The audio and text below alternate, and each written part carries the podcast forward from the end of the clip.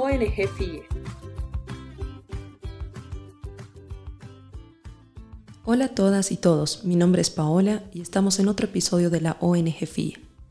Hoy hablaremos de un tema que nos afecta como sociedad, un tema que ha cobrado vidas, ha desgastado familias y que en muchas ocasiones ha dañado nuestra forma de entender las relaciones. Una problemática que puede prevenirse en la medida que informemos y conversemos sobre el tema. Para hablar de este tema, hoy estamos con una eminencia de psicología en Bolivia, el doctor Bismar Pinto. Él es psicoterapeuta, neuropsicólogo y poeta, especialista en terapias breves, docente de la carrera de psicología de la Universidad Católica Boliviana, coordinador y docente en los posgrados en terapia familiar. Además, coordina la línea de investigación psicológica de la familia en el doctorado de la UCB, docente en posgrados en Chile y México autor de libros sobre terapia familiar sistémica, terapia de pareja, psicología del amor y neuropsicología. Habiendo hecho esta presentación, damos la bienvenida a Bismar. Muchísimas gracias por estar acá y bienvenido, Bismar. Muchas gracias, Paola. Estoy disponible para sus preguntas. Perfecto, entonces quisiéramos saber cómo podemos identificar si estamos en una relación de pareja tóxica. Bueno, para comenzar, el término eh, pareja tóxica no es un término adecuado es un término que ha surgido a nivel popular y quita la responsabilidad a las personas que son protagonistas de una relación patológica. Lamentablemente no es una eh, no es un término que nos pueda ayudar a comprender los fenómenos de la violencia que se genera dentro de la relación de pareja, por ejemplo. En ese sentido, el, el problema se centra en que se le quita la responsabilidad a la persona. Por ejemplo, es que tengo una relación tóxica. No, usted no tiene una relación tóxica. Usted está, haciendo algo que lo mantiene o la mantiene en un vínculo donde se está produciendo malestar. ¿Qué es una relación de pareja patológica? Una relación de pareja patológica se funda en la idea de que el amor es un sentimiento. Fíjese, Paulita, el amor no es solamente un sentimiento. El amor es una decisión que la persona toma de establecer un vínculo de compromiso con otra persona. ¿En qué consiste ese amor que debemos recibir cuando somos niños, cuando somos adolescentes? Consiste fundamentalmente en dos procesos, la protección y la valoración. ¿Qué es la protección? Es la capacidad que los padres tienen para recibir el dolor, las congojas, las preocupaciones de los hijos. La consecuencia de la protección es la sensación de consuelo. Me siento consolado cuando me acerco a quienes me deben cuidar, que puede ser mamá, papá, abuelito, alguien en la familia que pueda recibir ese dolor, que pueda recibir esas preocupaciones del niño o del adolescente. Si la persona no ha recibido, no ha tenido la experiencia de consuelo, entonces va a buscar protección en su relación de pareja. O sea, en la relación de pareja no buscamos ser protegidos. En la relación de pareja buscamos amar, no ser amados. Y lo otro que es indispensable en el desarrollo afectivo de las personas es la valoración de la diferencia. Reconocer que mi hijo es alguien diferente a mí. Entonces los padres amorosos tenemos que aprender a despojarnos de nuestras expectativas para dar la bienvenida a este ser humano que está en búsqueda de sí mismo, que es nuestro hijo o nuestra hija. Y que finalmente, habiendo recibido protección y habiendo recibido legitimación, pueda dejar la casa. La función de la familia Paulita es permitir que los miembros que la integran puedan ser autónomos, hacerse cargo de sí mismos. A eso le llamamos familia funcional. Una familia funcional es aquella que promueve protección, legitimación y estimula la autonomía de sus miembros. No así una familia disfuncional, donde no va a haber protección, va a haber eh, la protección condicionada, o sea, te quiero siempre y cuando cumplas estos requisitos, ¿no? Y no va a haber legitimación, donde la persona tenga que ajustarse a las expectativas de su familia.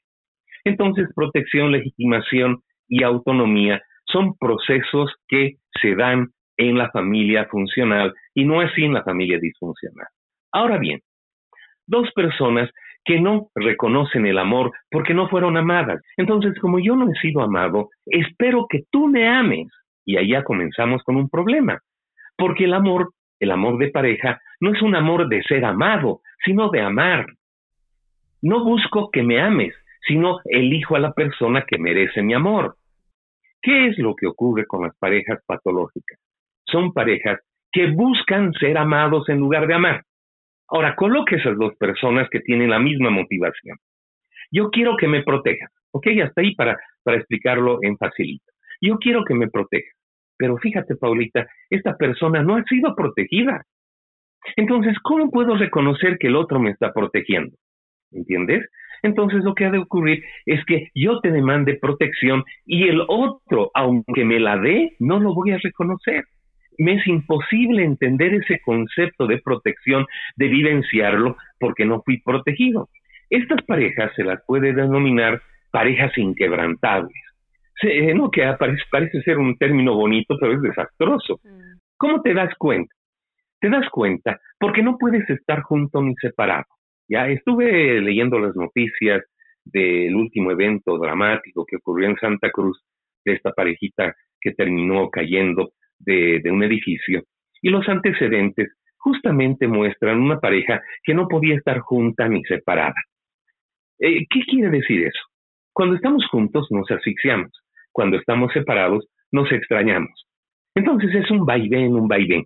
Mientras más compleja es la situación de carencia afectiva, más peligrosa es la relación de pareja.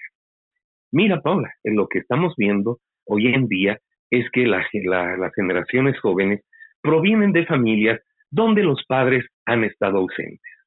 No ausentes en términos físicos, porque puedes tener al papá ahí y el papá eh, es como un mueble. No, ausentes en términos afectivos, de escucharte, de acompañarte, de comprenderte, de ponerte límites morales.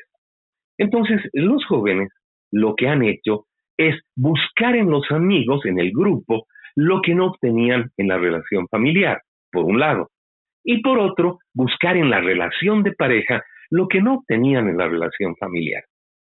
Felizmente, eh, Paola, son la minoría de las parejas. Según los estudios de, de Ainsworth, cuando hablamos del apego inseguro, cuando hablamos de estas carencias, estamos hablando de un 4% de la población. ¿Ya? Y cuando nos detenemos a identificar los apegos más complejos, que son los llamados apegos desorganizados, que son la base de personalidades altamente conflictivas, nos encontramos con un porcentaje aún menor, 1.5% aproximadamente. Síntesis. La norma son las parejas felices, Paulito. Pero las parejas felices no hacemos ruido. Entonces no debemos dramatizar tampoco estos eventos. No estoy negando de que sí tenemos que, que buscar soluciones, pero tenemos que mirar hacia lo que está bien. El amor no es solamente un sentimiento. El sentimiento que lo compone tiene que ver con aspectos eróticos y aspectos de ternura.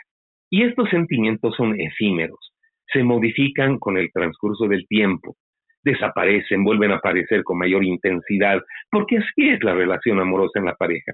¿Qué es lo que se mantiene estable durante todo el vínculo amoroso? Lo que se mantiene estable es el compromiso. Compromiso que deriva en la capacidad de negociar, en la capacidad de ponernos de acuerdo, de darnos cuenta de nuestras diferencias, analizarlas, tolerar algunas, negociar otras y no aceptar aquellas que van en contra de nuestra dignidad. Entonces estos procesos de convivencia no tienen que ver con el sentimiento, de ninguna manera, tienen que ver con la capacidad de negociar, de afrontar los problemas. Entonces, este sería el indicador más importante de una relación patológica. No se puede estar junto ni se puede estar separado. Muchísimas gracias por toda esta aclaración. Nos ayuda definitivamente a la audiencia a poder identificar y quizás reencauzar ¿no? el, significado del amor o, de estar en una relación.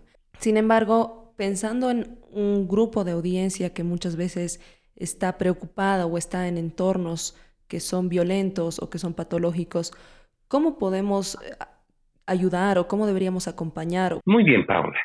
Voy a, tengo dos temas y quiero abordarlos brevemente. El primero consiste en que la violencia no es un problema es una mala solución que se vuelve un grave problema. Y el segundo, que el enojo es una emoción noble, como todas las emociones. el problema no es el enojo, el problema es cómo lo manejamos. Vamos a, voy a unir los dos, los dos aspectos que acabo de mencionar. El enojo es una emoción que nos advierte sobre una situación que nos impide el logro de una meta. ¿Qué quiere decir eso? Que nos enojamos cuando no conseguimos lo que queremos. Entonces el enojo eh, ha de manifestarse con tensión muscular, con eh, eh, disminución de la respiración, ganas de golpear. Ahora, Paulita, cada quien, cada persona tiene una manera de sentir ese enojo. Son factores genéticos y factores de aprendizaje que nos han llevado a reconocer esa emoción. Entonces, lo primero que tenemos que hacer es reconocer que nos estamos enojando y entender que no es malo el enojo. ¿Ya? Porque si es malo el enojo, si pienso que es malo el enojo, voy a pelear contra él y lo que ocurre es que me voy a enojar más. El segundo principio es saber que enojado no voy a resolver problemas. Nadie resuelve problemas estando enojado, por Entonces el enojo no debe dar lugar a la violencia. ¿Por qué? Porque no voy a resolver el problema lastimando, golpeando, insultando. Voy a convertir el problema que tenía en un problema mayor. Que es lo que la pareja debería hacer. Entender cada uno que cuando se están enojando no se va a resolver el problema. Por lo tanto, se debe pasar la sensación de enojo, Paulita. ¿Y cómo se pasa el enojo? De lo que se trata en este segundo paso es de retirarse de la situación que nos está generando enojo. Para relajarnos, para calmarnos. Vale la pena caminar un rato, vale la pena eh, eh, ir a un cachito a ver, a ver visión que no, que no vaya a incrementar tu rabia, de tal forma que te relajes, que te calmes. Y cuando te calmes, razonas. ¿Vale la pena mi enojo? Si vale la pena, entonces pasamos a la siguiente etapa. Si no vale la pena, simple y llanamente te acercas y le pides disculpas. Lo siguiente es analizar el problema afrontando con racionalidad. Pero ¿qué es lo que ocurre en las parejas enfermizas, en las parejas patológicas? Lo que ocurre es que todo se vuelve asunto de amor. Es que no me quieres, es que no me amas, es que no me valoras, es que no me haces caso. Todo lo sé es que que en lugar de resolver el problema, generan una situación de discordia que termina con violencia. Entonces, ¿cómo acompañamos? ¿Qué, qué debería hacer esta persona que sufre violencia? Sin embargo, que no entra, no, no, como, no como la persona que puede controlar su enojo, sin embargo, como quizás la víctima que, que no entra en este juego de, de violencia, pero que sí es agredida. Ok. Pregúntate si esa persona merece tu amor. Si no lo merece, pues lo mejor es dejarla partir. Eso en términos simples. Porque el problema en la relación de pareja, lo dije al inicio, es el compromiso. ¿Y qué es el compromiso, Paulita? El compromiso es un contrato que hace la pareja, un contrato que se fundamenta principalmente en el respeto. Es bien bonito. En japonés, te amo se dice te respeto. El respeto es el pilar de la relación de pareja. Y respetarte es aceptar tu realidad y apoyarte. Y basta de ese machismo ridículo, ¿no? Donde el hombre tiene que ser superior a la mujer. No, esos hombres son los que generan la mayor probabilidad de malestar y violencia. ¿no? Eh, el machismo es transversal a la violencia en la relación de pareja. Eso es innegable. Pero es este hombre el que tiene que cambiar, es este hombre el que tiene que entender que ya no estamos en épocas de subyugar a la mujer, estamos en, épocas de equidad en la relación, que el varón tenga el mismo peso laboral que tiene la mujer. Y no lo que ha pasado y sigue pasando, Paulita. Las mujeres tienen triple jornada. En, en el estudio que hemos hecho, qué grave, se ha incrementado el trabajo de las mujeres en esta temporada de pandemia. Hay un estudio de la OMS que señala que se ha incrementado 64%, porque tienes que hacer las tareas con tus hijos, tienes que arreglar la casa, tienes que cocinar, tienes que desde del marido. Y el marido, usual, el tradicional, ah, él sí trabaja, él sí trabaja, porque lavar platos y cuidar a las guaguas no se considera un trabajo. ¿Qué es eso? Eso es falta de respeto. Y encima, cuando la esposa quiere realizarse personalmente, el marido se opone y boicotea. No, eso no es amor. Y luego ese marido dice, te amo. No la ama, no la ama. Porque amar es dejar partir. Amar es soltar al otro, es otorgarle libertad, Paulita. Entonces te amo en la medida que soporto la sensación de que te puedas ir de mi lado. Eso es amar. Amar no es retener, amar no es poseer, amar no es ajustarte a lo que yo quiero que seas. Si no eres lo que yo quiero, pues te dejo marchar. Si no me gusta un hombre borracho a mi lado, lo dejo marchar. Y no estar ahí tratando de cambiarlo, porque eso no es amor. Cambiar al otro no es amor, Paola. Eso, eso es terapia. Eso no es amor. Amarte es disfrutarte como eres y alentar tu crecimiento en un contrato de convivencia. Un contrato que se ha firmado bajo principios morales donde ambos dicen esto es correcto, esto es incorrecto. Si algún día tú haces esto, pues se acabó lo nuestro. Pero eh, las personas eh, piensan que quererse es suficiente para convivir.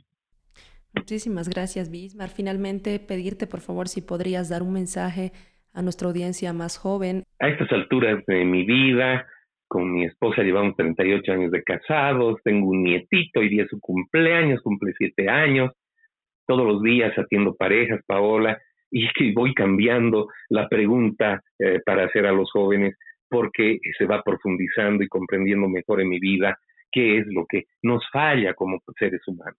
Mi mensaje a los jóvenes es, busca quién merece tu amor.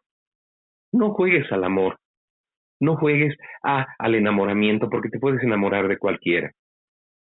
La pregunta es, ¿esta persona merece mi amor? voy a sacar la palabra amor, esta persona me merece. En la medida en que eres alguien extraordinario, tienes menos posibilidades de encontrar gente que te merezca. No te entregues a cualquiera. No busques ser amado. Es lindo sentirse ser amado, pero es la consecuencia de tu amor. Los jóvenes deben preocuparse mucho con su realización personal, tienen que preocuparse mucho por responder a esta pregunta. ¿A dónde voy?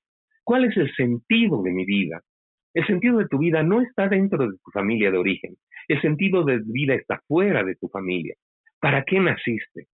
¿Cuál es la misión que tienes en la vida? Independientemente a las creencias religiosas que de alguna manera podrían eh, ayudar a resolver esta pregunta. Estamos solos, Paola, y nos vamos a morir. La noticia está escrita en latín. Dice memento mori. Recuerda que vas a morir. No hay tiempo para, eh, no hay tiempo para hacer tonteras. Y más ahora que el virus está dando vueltas a nuestro alrededor y cualquier rato puede acabar con nuestra vida o con la vida de quienes amamos. ¿A dónde voy? Y una vez que sepas a dónde estás yendo, luego ve si vale la pena ir acompañado a ese lugar. Y es ahí donde te preguntarás, ¿esta persona merece mi amor? Eso yo diría, Paulita habría tanto más que hablar. Sí, realmente muy interesante tu perspectiva, Bismar, y el acompañamiento que nos has hecho hoy. ¿Dónde te puede eh, contactar la gente que necesite terapia? Bueno, eh, pues eh, pueden buscarme en las redes o al equipo con el que trabajo, se llama Cotesis. Pueden buscarlo en Facebook y allá tal vez la gente interesada podría, podría buscar ayuda, ¿no? Muchísimas gracias y ha sido un gusto hablar contigo. Gracias por la confianza. Esa ha sido la entrevista con el doctor Bismar Pinto y nosotros los esperamos, las esperamos en nuestro siguiente episodio.